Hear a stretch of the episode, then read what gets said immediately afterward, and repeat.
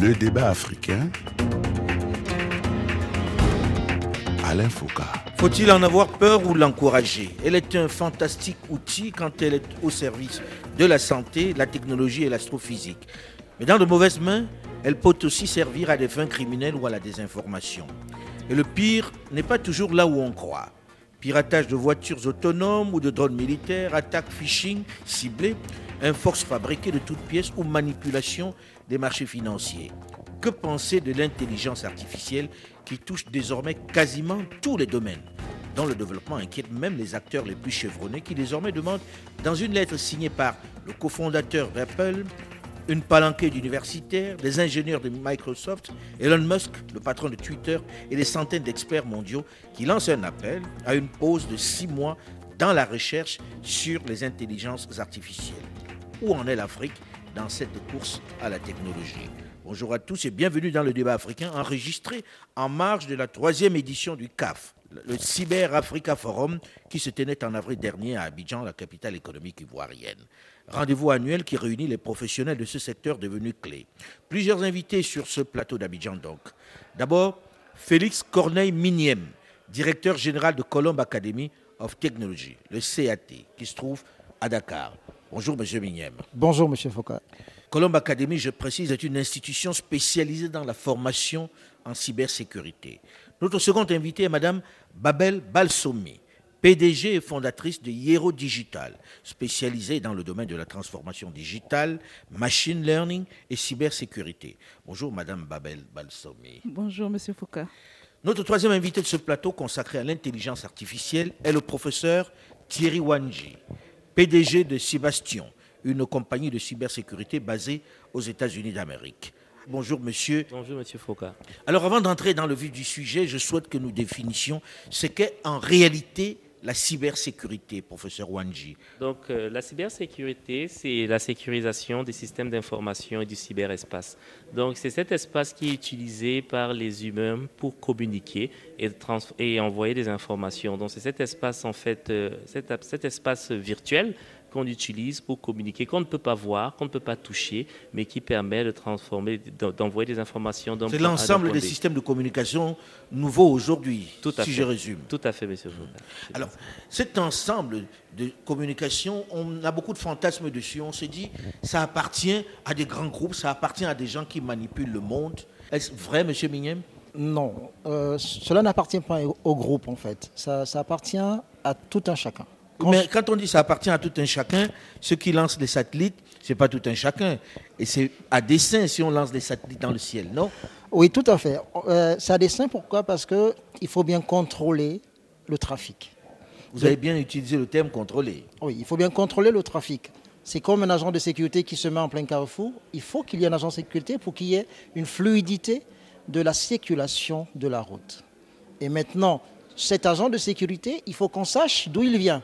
Est-ce que c'est un gendarme, c'est un policier, c'est un agent anti-émeute? Il faut qu'on sache d'où la cybersécurité, d'où le forum dans lequel nous sommes aujourd'hui. Quand on voit à quel point c'est diffus, chacun fait ce qu'il veut, on a donné, on va dire, des autoroutes d'information à travers la planète, chacun circule un peu dessus comme il veut, puisqu'on n'a plus moyen de le tenir. C'est bien ça, non, Madame Abersovi Effectivement, euh, l'information circule euh, plus qu'à une certaine époque. Mais, Et c'est euh, difficile à contrôler. Exactement. C'est difficile à contrôler, mais actuellement, nous pouvons toujours, euh, si je puis dire, orienter, en fait. On peut orienter.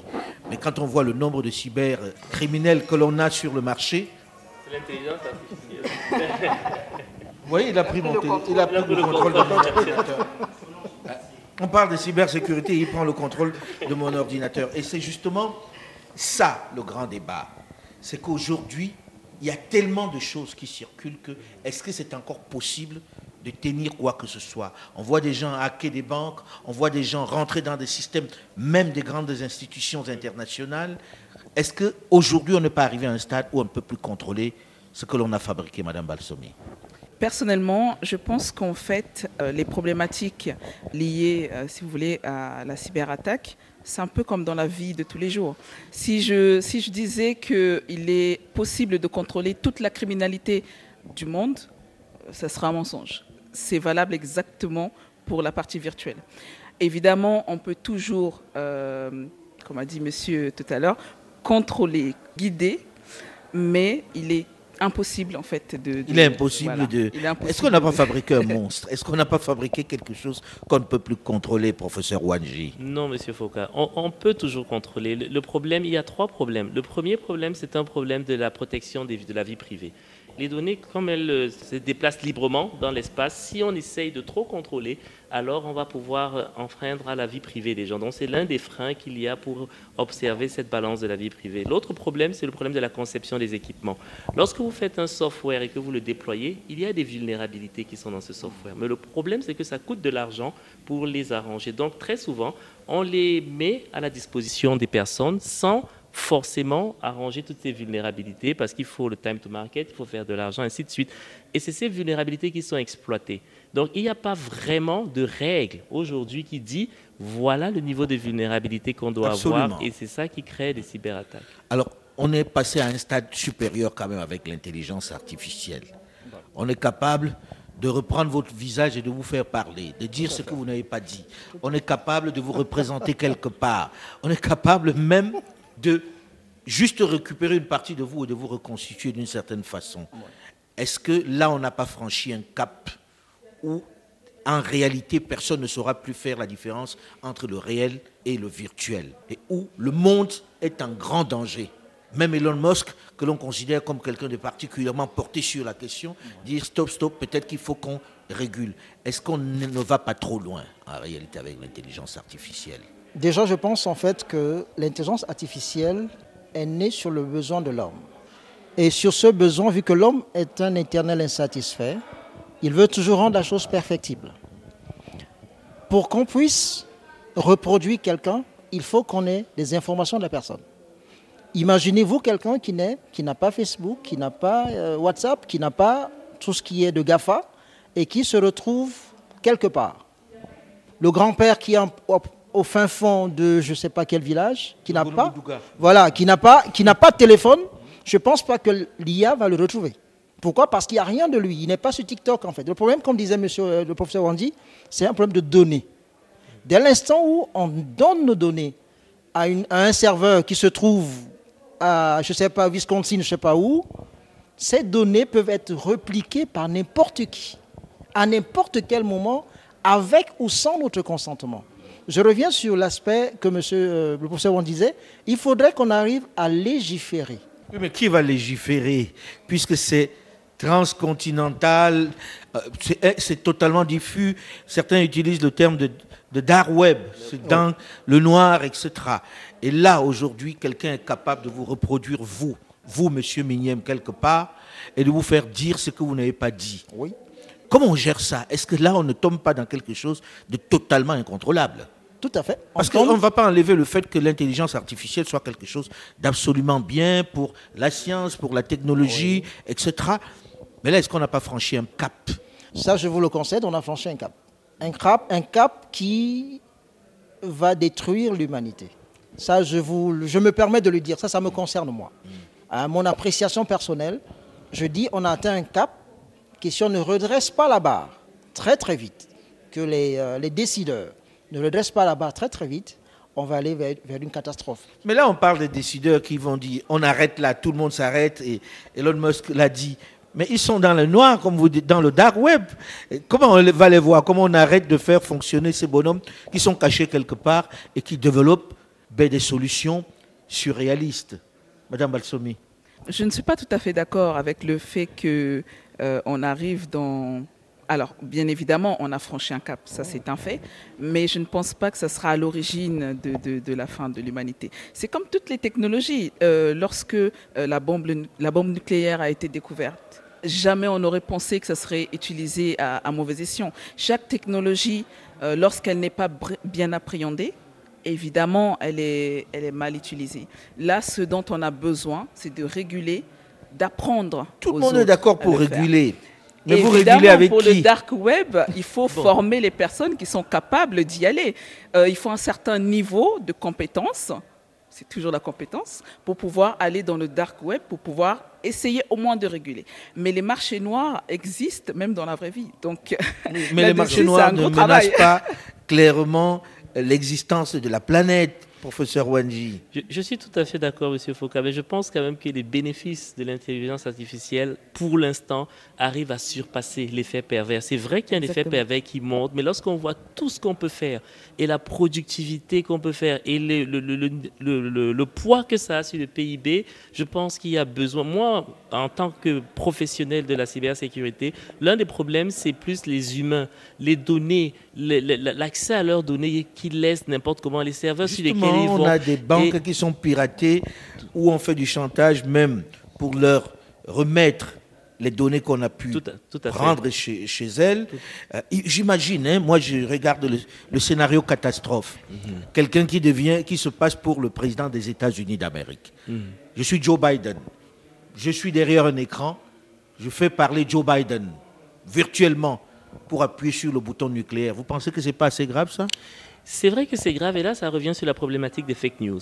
Hmm. qui est une problématique qui est à l'origine de plusieurs euh, déstabilisations au niveau du Sahel, des pays hmm. du Sahel. Je n'entrerai pas dans les détails où certaines nations utilisent ces fake news pour justement le faire. Et ça hmm. revient encore une fois de plus à la sensibilisation des jeunes sur l'utilisation de l'outil des médias. Parce que ce n'est pas tout ce qu'on voit qu'on croit. Parce que les médias aujourd'hui sont devenus digitalisés et il y a plein de choses qu'on peut faire, mais on peut également réussir à savoir si on est vraiment intéressé d'où vient la vérité ou non. Oui, mais le temps de savoir d'où vient la vérité, hein, je veux dire, quand vous l'avez vu, euh, vous vous dites, voilà Joe Biden, quand je regarde la télévision, je me dis pas, c'est peut-être un faux.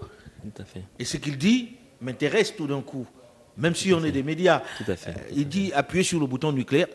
Pour moi, je pense qu'il va falloir que vous, techniciens, vous nous disiez comment on élimine ou diminue ce risque-là qui est important. Je reviens sur ce que Mme Babel a dit. En fait, ce qui se passe, c'est parce qu'aujourd'hui, il faudrait qu'on arrive à former et à bien former. C'est-à-dire que ce soit les professionnels que le profane, qu'ils soient formés pour ne pas tomber sur, dans le piège en fait qui est fait. Parce que lorsqu'on arrive pour quelqu'un qui vient cambrioler une maison, c'est parce qu'il a une méthodologie et un accès à une maison. Si la maison elle est sécurisée et que ceux qui sont dans la maison ont une certaine sensibilité par rapport à la sécurité, le cambrioleur ne rentrera pas. Mais il a toujours euh, une longueur d'avance, le cambrioleur, dans ce domaine-là. Hein. Euh, à chaque fois où on crée quelque chose, il a déjà trouvé la parade. Justement, l'innovation existe pour ça. Hmm. C'est pour ça qu'il faut innover. Lorsqu'on a les compétences, lorsqu'on a bien formé, les personnes innovent et vont aussi vite que vont les, les, les, pirates, en hmm. fait. Hmm. Et c'est pour ça que les hackers éthiques existent, d'ailleurs. Alors, quand on regarde ça, on a l'impression que c'est l'histoire des Occidentaux. Quand on regarde ce qui se passe en Afrique ces derniers temps, on se rend compte qu'ils sont là, que c'est la dark est bien présente chez nous. Est-ce qu'aujourd'hui, notre continent, le continent africain, est préparé pour faire face à cette menace qui est invisible, mais qui est présente? Je dirais non il n'est pas, en, toute honnêteté, et même l'Occident, hein, même l'Occident, ils essayent, ils essayent de se battre. Moi, je vous donne l'exemple des États-Unis. En ce moment, on a 600 000 positions ouvertes en cybersécurité où on n'arrive pas à trouver d'ingénieurs parce que c'est un denrée rare. Et je pense que c'est une opportunité pour l'Afrique, avec la population la plus jeune, de former afin qu'ils puissent aider ailleurs. L'Afrique n'est pas prête, mais les gouvernements se réveillent. Et à l'exemple de cette conférence où il y a eu plusieurs acteurs gouvernementaux mhm. pour essayer de travailler ensemble. Mhm. Et je pense que l'un des problèmes pour l'Afrique avec la cybersécurité, c'est de travailler ensemble. Deux pays doivent travailler ensemble parce qu'il n'y a pas de limite, il n'y a pas de frontières. Alors quand on voit, vous êtes un peu une petite caste en réalité dans la cybersécurité. Vous n'êtes pas très nombreux. Or, on a le sentiment que ça n'est pas considéré comme une matière, une, filière où on doit envoyer ses enfants. Monsieur Mignem. Je reconnais en fait que ce n'était pas il y a des années précédentes. Oui. Mais au fur et à mesure on avance, la sensibilité et les, euh, la, percussion des informations amène même le simple profane qui est à la maison voudrait bien que son fils, parce que je rencontre plusieurs parents qui veulent, qui me disent, écoutez, je ne veux pas envoyer mon enfant aux États-Unis, qu'il vienne chez vous parce qu'il a besoin d'être formé sur la manière qu'on peut que cela peut se faire mhm. en Afrique. Vous voyez un peu mhm. Parce que je reviens à ce que monsieur, euh, le professeur Wandi a dit. En fait, on, on peut être formé. Mais imaginez-vous, je prends un exemple, pour qu'un téléphone soit fonctionné en Afrique, il faut qu'il soit tropicalisé. Pour que la cybersécurité fonctionne en Afrique, il faut qu'elle soit tropicalisée. Mais est-ce qu'aujourd'hui, vous avez des jeunes qui manifestent un intérêt réel pour Ah cette formation? Et comment ils procèdent?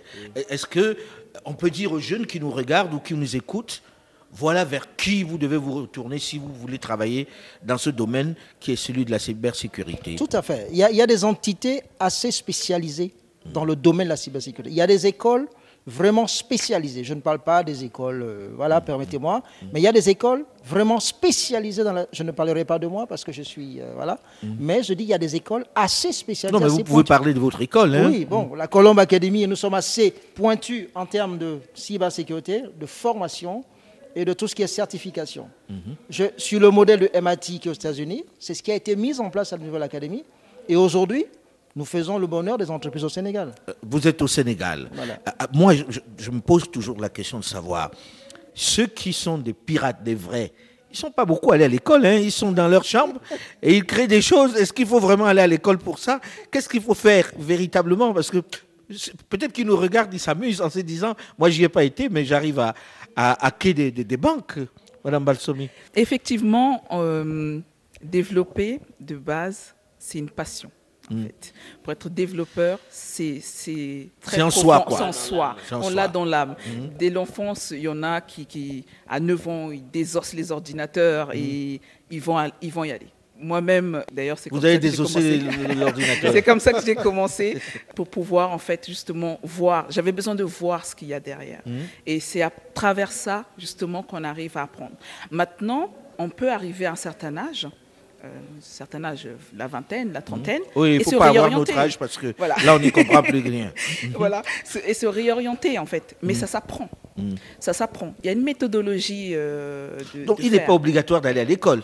Est-ce que ça ne veut pas dire dans ce cas que c'est à vous de la cybersécurité d'aller dénicher les perles rares qui, dans leur chambre, sont en train de démonter le monde Non, tout, à fait, Monsieur Foucault. Et je profite euh, pour annoncer que ma compagnie, euh, avec euh, le département d'État, va former 100 000 femmes. Vous êtes au département d'État américain, c'est ça? Tout à fait. Bon, quand vous dites ça, les gens, ils ont peur, ils se disent, ça y est, Non, ils mais sont de retour. La, la raison pour laquelle, c'est parce qu'il faut des financements pour pouvoir le faire. Donc, Mm. nous, on a œuvré dans le besoin d'aller chercher des femmes qui ne sont pas allées à l'école, qui n'ont pas eu la chance d'aller à l'école et de les former professionnellement. Parce que ce que vous dites, c'est vrai. Pour être un hacker, on n'a pas besoin d'aller à l'école.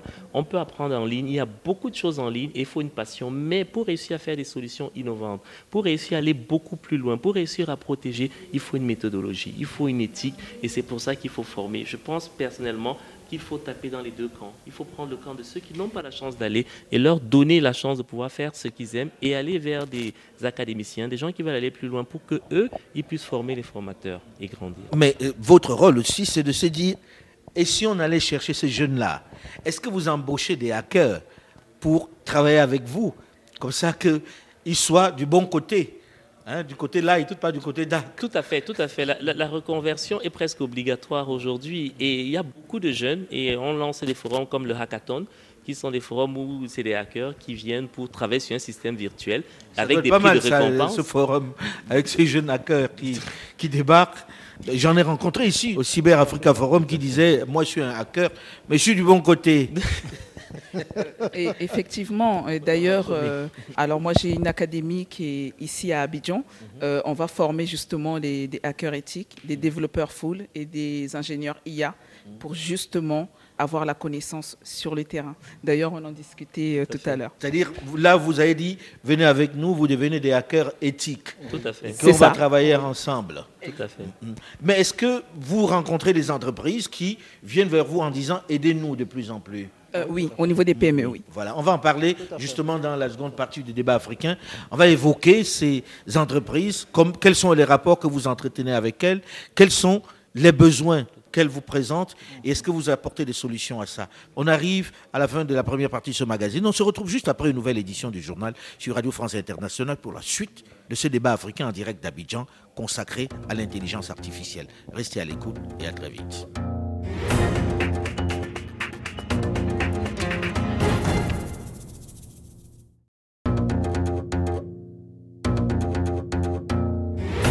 Le débat africain. Alain Foucault. Faut-il avoir peur du développement de l'intelligence artificielle? Comment se protéger de ce développement lorsqu'il tombe dans des mains pas très recommandables? Bonjour et bienvenue à tous ceux qui nous rejoignent seulement maintenant dans la seconde partie du débat africain enregistré aujourd'hui en marge du Cyber Africa Forum qui réunissait plus d'un millier de personnes venues des quatre coins du monde pour sa troisième édition en avril dernier à Abidjan. Avec sur ce plateau plusieurs invités. D'abord, Madame Babel Balsomi, PDG et fondatrice de Hiero Digital, spécialisée dans le domaine de la transformation digitale, machine learning et cybersécurité. Second invité de ce plateau consacré à l'intelligence artificielle, le professeur Thierry Wanji, PDG de Cybastion, une compagnie de cybersécurité basée aux États-Unis d'Amérique. Notre troisième invité qui nous a rejoint dans cette seconde partie est Ibrahima Sissé, doctorant en réalité augmentée, expert en physical security au Colombe Cyber Defense Operation Center. Bonjour Ibrahim Sissé. Bonjour. Merci de nous rejoindre. Merci Alors beaucoup. quand on dit les mots là, c'est pour nous très savant. Pour les vieux comme nous, on se dit, c'est quoi tout ça? Expert en physical security. C'est quoi exactement? Euh, donc aujourd'hui, en fait, la cybersécurité euh, a, on va dire, plusieurs branches, mais il y a la branche physique que les gens oublient. Donc aujourd'hui, branche physique? c'est simple, c'est qu'aujourd'hui, vous avez un réseau, mais si quelqu'un entre dans votre salle serveur et la débranche, vous n'avez plus de communication. Donc Mm. aujourd'hui, nous sommes euh, spécialisés dans tout ce qui est protection d'environnement, mais aussi nous proposons des solutions intelligentes pour aider les États à sécuriser les populations et renforcer Quand on dit ça, on a peur. On se dit, bon, il aide l'État comment Pour sécuriser les populations? Ça fait un peu su- super-héros, là. Dites-nous. Non, ça ne fait pas super héros. C'est qu'aujourd'hui, nous faisons partie euh, de, de ce groupe qui utilise l'intelligence artificielle. Donc, Aujourd'hui, on peut avoir les études comportementaux qui nous permettent aujourd'hui, par exemple, de pouvoir détecter euh, certaines, certains mouvements qui ne sont pas, on va dire, assez sécuritaires, euh, ou bien qui ne sont pas assez sécurisés. Si on veut rechercher des personnes, comme par exemple pour la police, et qu'on a des caméras dans la ville, et qu'on cherche quelqu'un, que ce soit par la reconnaissance faciale ou bien par rapport à son apparence, aujourd'hui, nous avons ces outils qui permettent, on va dire, à ces institutions de pouvoir mieux euh, faire leurs investigations. D'accord. Donc, vous travaillez essentiellement avec les États dans ce cas-là. Euh, non, nous, nous travaillons aussi avec les particuliers. Avec les Actuellement, particuliers. par exemple, nous travaillons avec l'aéroport euh, international de Dias pour leur permettre de mettre en Qui place l'aéroport de Dakar, de Dakar, voilà, le actuellement. Donc, on nous avons aidé pour tout ce qui touche contrôle d'accès intelligent, vidéosurveillance intelligent, et aussi une partie qui touche le fencing, donc Mhm. euh, qui leur permet de pouvoir détecter tout ce qui entre, que ce soit personnes, rats, type, tout type d'animaux. Donc, euh, Mhm. Il y a beaucoup de rats là-bas? Et les drones. Non, non, non. C'est juste par exemple, voilà. Ou bien des drones, parce qu'aujourd'hui, les gens, ils ont des drones et ils les font voler partout. Comme vous le voyez, c'est euh, c'est les histoires d'espionnage souvent qu'on a entre la Chine et euh, les États-Unis. Et les États-Unis d'Amérique. que voilà, les- on a Le professeur Wanji drone. est là pour en témoigner. Voilà, on a attrapé un drone américain au niveau d'une base militaire. Donc derrière, ce sont ces outils de radar, de détection qu'on met en place. Que Et vous mettez en place. Voilà, qui suit avec l'intelligence artificielle. Alors aujourd'hui même, j'ai appris qu'à Dakar, vous avez, vous avez même des bracelets électroniques pour certains prisonniers. Oui, c'est avec. Ils restent euh, chez eux et puis ils ont leurs bracelets. Oui, c'est aussi euh, un des services que nous avons au niveau de notre département. Donc, mais c'est toujours, on va dire, dans euh, tout ce qui touche la sécurité publique. Parce qu'aujourd'hui, les prisons sont assez engorgées. Donc, pour le désengorgement et pour permettre à certaines personnes de pouvoir continuer leur vie. Parce qu'être en prison, il y a certains, ils ne sont pas forcément des récidivistes. Ils n'ont pas, pour certains, ils n'ont pas fait certaines actions qui mériteraient qu'ils soient pendant Qu'ils soient très enfermés. longtemps enfermés. Mais bon, c'est généralement les politiques, hein, on ne les envoie pas là-bas, n'est-ce pas? Actuellement, c'est pas c'est pas les grands, pas les politiques, c'est carrément des personnes. Et Mm. depuis qu'ils ont eu leur bracelet, ils retournent à leurs activités de tous les jours, ils retrouvent leur famille et ils continuent à avoir une vie normale. C'est Mm. Un autre regard sur la prison. Alors, aujourd'hui, est-ce que vous sentez les États africains conscients de la menace, professeur Wanji? Tout à fait. Ils sont conscients de la menace parce qu'ils subissent beaucoup d'attaques, énormément d'attaques, donc ils comprennent très bien qu'ils sont vulnérables et qu'ils doivent faire quelque chose. Et je pense que la menace aussi au niveau de la jeunesse, qui euh, très souvent est mobilisée à des fins souvent euh, pas très louables ou à des fake news. Donc les États sont sous la pression, pression de leur jeunesse, mais également pression des systèmes d'information qui ne sont pas à l'épreuve des balles, à l'épreuve des attaques. Aujourd'hui, j'ai envie de dire, j'ai regardé une vidéo du pape qui dansait, du pape qui faisait de la musculation. Ça avait l'air tellement vrai. Est-ce que le bonhomme qui, derrière son ordinateur, s'est amusé à faire ça, on est capable de le repérer? Tout à fait. On est capable de les repérer, je dirais oui et non. Oui, si on a les éléments qui ont été mis dans le système pour retracer. C'est pour ça que c'est important pour ces pays d'avoir... Là, vous compliquez la, la- la réponse. Quand vous parlez, partez, partez là, on est perdu. Voilà, le bonhomme, il a fait danser le pape. Il a même marié le pape Mhm. hein, sur son truc. Et ça avait l'air tellement vrai. Et on l'a va retrouver le bonhomme. Il se balade quelque part. Demain, il va faire appuyer sur le bouton nucléaire. hein. Non, le, le vrai problème, et Monsieur Foucault, je vais vous donner un- une analogie. Vous avez vu aux États-Unis, il y a deux, trois semaines, il y a eu la publication de certains documents liés à l'Ukraine. On a rattrapé la personne en moins d'une semaine. Pourquoi? Parce que le système américain, le cyberespace américain est fait de telle manière que toute information qui est mise sur le net, on peut retrouver la personne. En Afrique, ce n'est pas le cas. C'est pour ça que vous avez des gens qui prennent des documents de la présidente, des documents qui ne devraient pas se retrouver dehors. Ils les mettent dehors, on ne sait pas qui c'est. Parce que le cyberespace n'est pas protégé. Donc, et c'est ce que les États essaient de faire aujourd'hui, c'est de mettre en fait ces sondes et ces senseurs de manière très simple qui vont permettre, au cas où il y a diffusion de mauvaises informations, de fake news, Le contrôle. de retracer la personne. Voilà. Là, on revient au contrôle. Tout à fait. Et tout le monde est d'accord aujourd'hui pour contrôler là. D'un coup, la peur a envahi la planète entière qui se dit attention, ça risque de, de mal tourner, Madame Balsomi. Je, Je- sais je- que vous je- dites je- qu'il y a des dangers partout, mais là, sur ce coup, vous avez un Elon Musk qu'on peut pas dire particulièrement pour la- le contrôle, qui dit stop, stop, on fait quoi? Non, mais euh, sincèrement, euh, je ne pense pas. Je n'aime vraiment pas le terme contrôle. en fait. Pour On a moi, bien compris. Il ne s'agit pas de contrôler. Pour moi, il s'agit de, de, Surveiller, de peut-être. surveiller. Voilà, de Je, surveiller. je vois ce pas trop où est la différence, mais bon. Le- Le contrôle, on empêche. La surveillance, on n'empêche pas. On va simplement réguler. Tout Voilà. Et, Bon. et la surveillance, Monsieur Foucault, Là, c'est la regarde- bagarre des- des- On, on- on des mots. regarde dans la surveillance et si jamais on a une raison de contrôler, on va voir. Donc en fait, on cherche des. Mais bon, ne donnons pas l'impression qu'on contrôle pas. hein. Quand on est sur YouTube et sur tous ces, tous ces réseaux, on sait très bien que ça contrôle. Il y a certaines phrases, lorsque vous les prononcez, on vous le bloque tout de suite. Donc il y a déjà un contrôle. C'est l'ensemble des régulations qu'on retrouve aujourd'hui euh, pour, euh, on va dire, modérer les différentes personnes. Mais souvent, je comprends. Je comprends. En fait, je comprends pourquoi on n'aime pas souvent le thème contrôle parce que Internet est censé être libre. Chaque personne aujourd'hui a le droit de pouvoir, on va dire, bénéficier de cette infrastructure. C'est C'est- censé, de- c'est voilà. censé être libre. C'est censé être libre. Donc c'est pourquoi aujourd'hui, même un certain contrôle qui serait imposé, on va dire, dans certains pays, naturellement, nous avons la jeunesse qui va se rebeller. Non, On tout ce, que- tout ce qu'on dit, bah. c'est qu'il faut qu'on ait l'honnêteté de dire que c'est contrôlé. Et que cela permette à l'Afrique aussi de sortir de ce mensonge et de contrôler ce qui se passe. Puisque tant qu'on est toujours en train de dire non, c'est libre, non, c'est libre, les dirigeants africains se disent puisque c'est libre, là-bas, on va se calmer, on ne va pas commencer à mettre un contrôle. Mais de vous à moi, contrôler, vous avez utilisé le terme euh, modéré. modéré, surveiller. Est-ce que ça revient pas à la même chose et doit donner l'occasion que sur l'Afrique, on adopte des mesures pour qu'on ne tombe pas dans les excès auxquels on...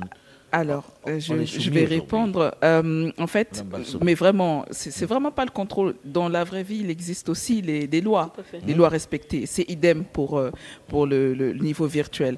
Donc, donc on modère, voilà, mais on contrôle pas. Bon, Par on- contre, il faut créer un environnement euh, où on va pouvoir justement sécuriser l'ensemble. Alors ça se traduit comment de façon très concrète, professeur Wanji?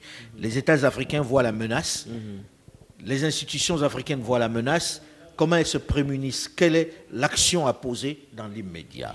L'action à poser dans l'immédiat, je pense, c'est déjà mettre un cadre réglementaire sur place. C'est comme le code pénal. Pour pouvoir euh, pénaliser quelqu'un, il faut qu'il sache ce qu'il peut faire ou ne pas faire. Donc mettre un cadre légal sur pied et maintenant mettre des, des plateaux techniques comme des euh, SOC, Security Operations Center, qui permettent en fait de surveiller, de regarder. D'avoir notre Pentagone à nous aussi qui regarde, n'est-ce pas Qui surveille, À peu qui près. modère. Le truc, c'est qu'on est, euh, on est victime malheureusement du fait qu'on n'est pas producteur. Aujourd'hui, si on parle de YouTube, on parle de, de ces grands noms, c'est que malheureusement, quand nous consommons leurs services, par rapport au pays où on va, par rapport aux régulations où on va, eux, ils vont juste adapter ce qu'ils vont absorber des données, ce qu'ils vont faire comme modération. Aujourd'hui, vous quittez la Côte d'Ivoire, vous allez à Paris. Naturellement, dès que vous vous connectez sur YouTube, on vous demande maintenant, est-ce que vous acceptez qu'on vous fasse ça, qu'on fasse ça, qu'on fasse ça? Mais pour nous, les pays, en tout cas de l'Afrique euh, francophone, l'Afrique de l'Ouest francophone, nous n'avons pas cela. Eux, vous vous connectez, naturellement, ce qu'on vous dit, c'est que vous devez obligatoirement utiliser, ou bien obligatoirement adhérer à ces lois, ou bien qui nous imposent, on va dire aujourd'hui, de pouvoir partager Des lois que personne nie jamais, de toute Ouais, façon. ça, hein. Dès que ça se présente, on a pu, ok, et puis on avance. C'est long à lire, c'est ça. Donc, euh, si on avait la chance, par exemple, aux États-Unis, il y a des avocats, des personnes qui vont lire l'ensemble, on va dire, de ces euh, conditions générales d'utilisation pour souligner ce qui n'est pas éthique Et après, c'est eux qui vont porter plainte et derrière, on va appeler l'organisation pour lui dire pourquoi ça et cela. Est-ce qu'aujourd'hui, vous travaillez beaucoup avec les institutions financières? Ici en Afrique Alors, me concernant, euh, me concernant j'entame à peine, mhm. mais euh, effectivement, lorsque euh, je, suis je suis revenue à Abidjan, c'est la première chose que j'ai remarqué. Il y a énormément de failles au niveau de ce qui, tout ce qui est fintech, en fait. Et il faut réagir très vite. Tout à fait. Moi, je voulais rajouter, euh, lorsqu'on a commencé en Afrique il y a six ans, on a commencé avec les États, parce qu'il y avait besoin de mettre un cadre réglementaire, il y avait besoin d'établir certaines règles. Et là, cette année, on va commencer les institutions financières, où on va amener un produit qui est la cyberassurance pour les institutions financières principalement, parce que les institutions financières sont protégées de plusieurs risques, mais souvent le risque de cybersécurité n'est pas souvent pris en compte, juste parce que les assurances n'arrivent pas à pouvoir quantifier le risque qui est relativement nouveau en Afrique, même aux États-Unis, ça date il y a à peine de 5 ans en Europe, c'est relativement nouveau. Donc travailler pour pouvoir amener ces produits aux institutions financières pour qu'elles puissent aussi faire face euh, à ce genre de problèmes. Mais elles en ont conscience, elles ont conscience qu'elles en ont besoin. Tout à fait. bon, pour nous, à CCDOC, on a déjà commencé. Et il faut savoir qu'actuellement, CCDOC est la première entité en Afrique euh, de l'Ouest francophone à être QCA euh, PCI accessoire aujourd'hui. Euh, nous délivrons la norme euh, QCI, euh, comment ça s'appelle? QCI une certification. Oui, c'est une certification PCI DSS. Donc, si une banque n'a pas cela, elle ne peut pas, par exemple, vous vendre une carte Visa.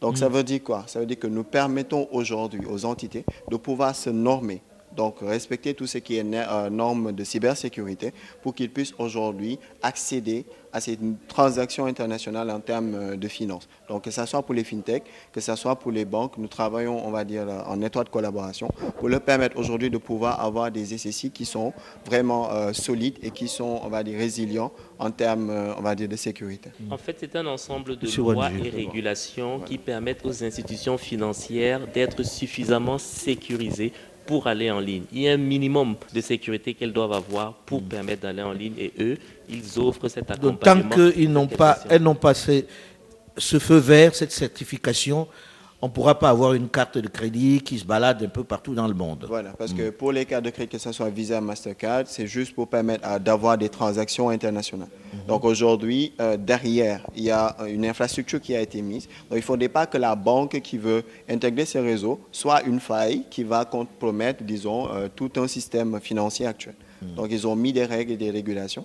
Et derrière, en dehors de ces règles et régulations, nous, leur vendons aussi les produits euh, naturellement et les services qui leur permettent de pouvoir, on va dire, gérer tout ce qui euh, touche sur les connexions d'entrée et de sortie, la régulation.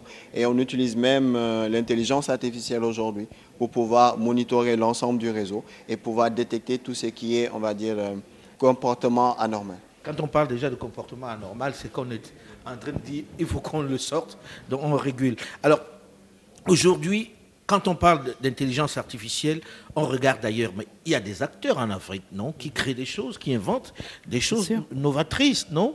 Absolument.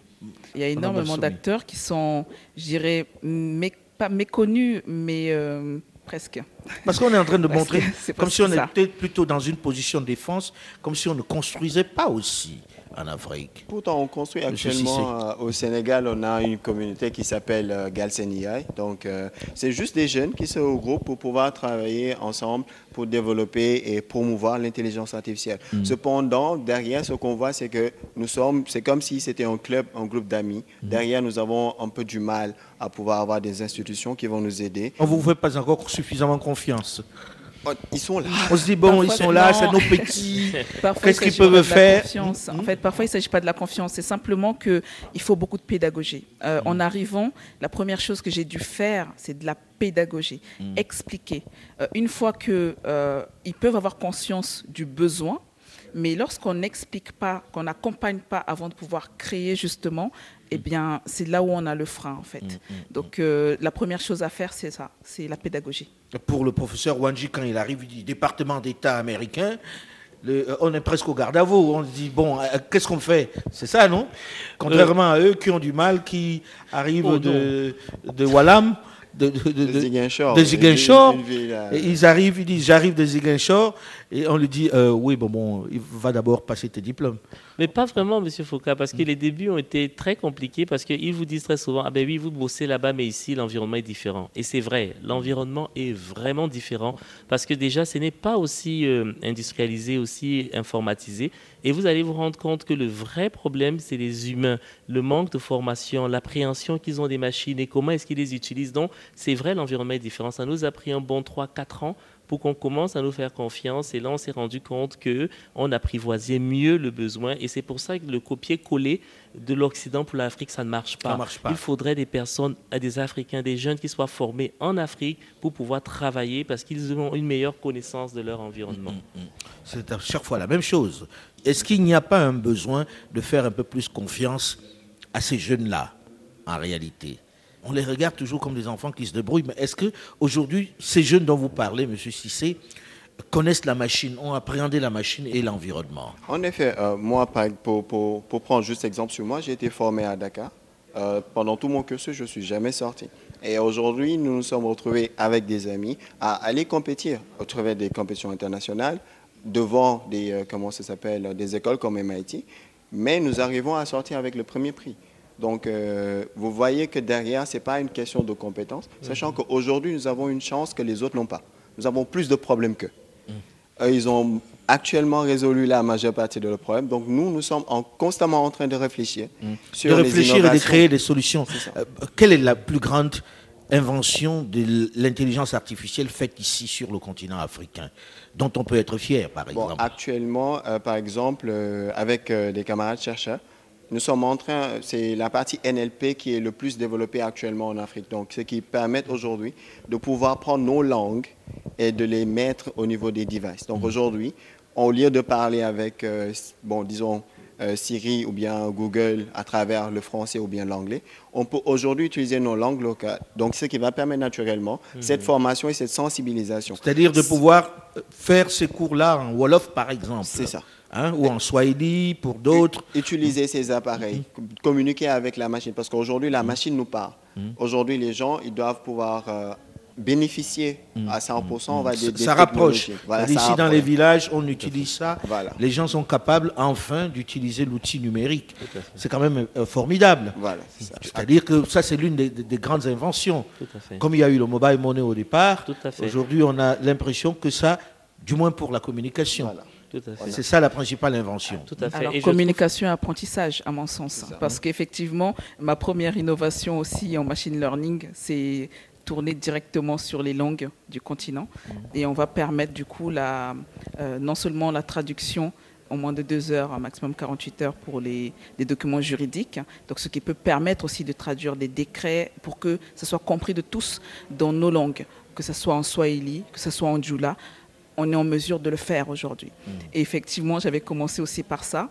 Euh, ça me paraissait logique, en tout cas, de commencer par ça. Parce qu'avec la, la connaissance, avec les informations, on sera en mesure justement d'apporter euh, les, Ça les passe changements, par la les innovations. communication, Exactement. Et puis, l'éducation des masses. Tout à fait. les masses paysannes qui n'ont pas forcément accès à, à- ben, à tous ces documents-là, qui sont dans une langue qu'ils ne maîtrisent pas, qu'ils ne maîtrisent pas toujours. Merci en tout cas d'avoir accepté de venir débattre ici. Le débat africain s'est terminé pour aujourd'hui. On parlera de l'intelligence artificielle encore, j'en suis certain, vu les développements. Avec plaisir. hein. Avec Et puis ce ne sera pas les clones qui viendront, j'espère. hein, Que ce sera vous, en vrai. On va y veiller. En vrai. Merci en tout cas.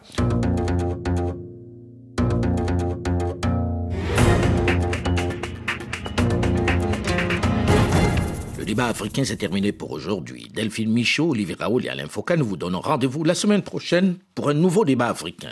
Dans un instant, une nouvelle édition du journal sur Radio France Internationale. Restez à l'écoute et à très vite.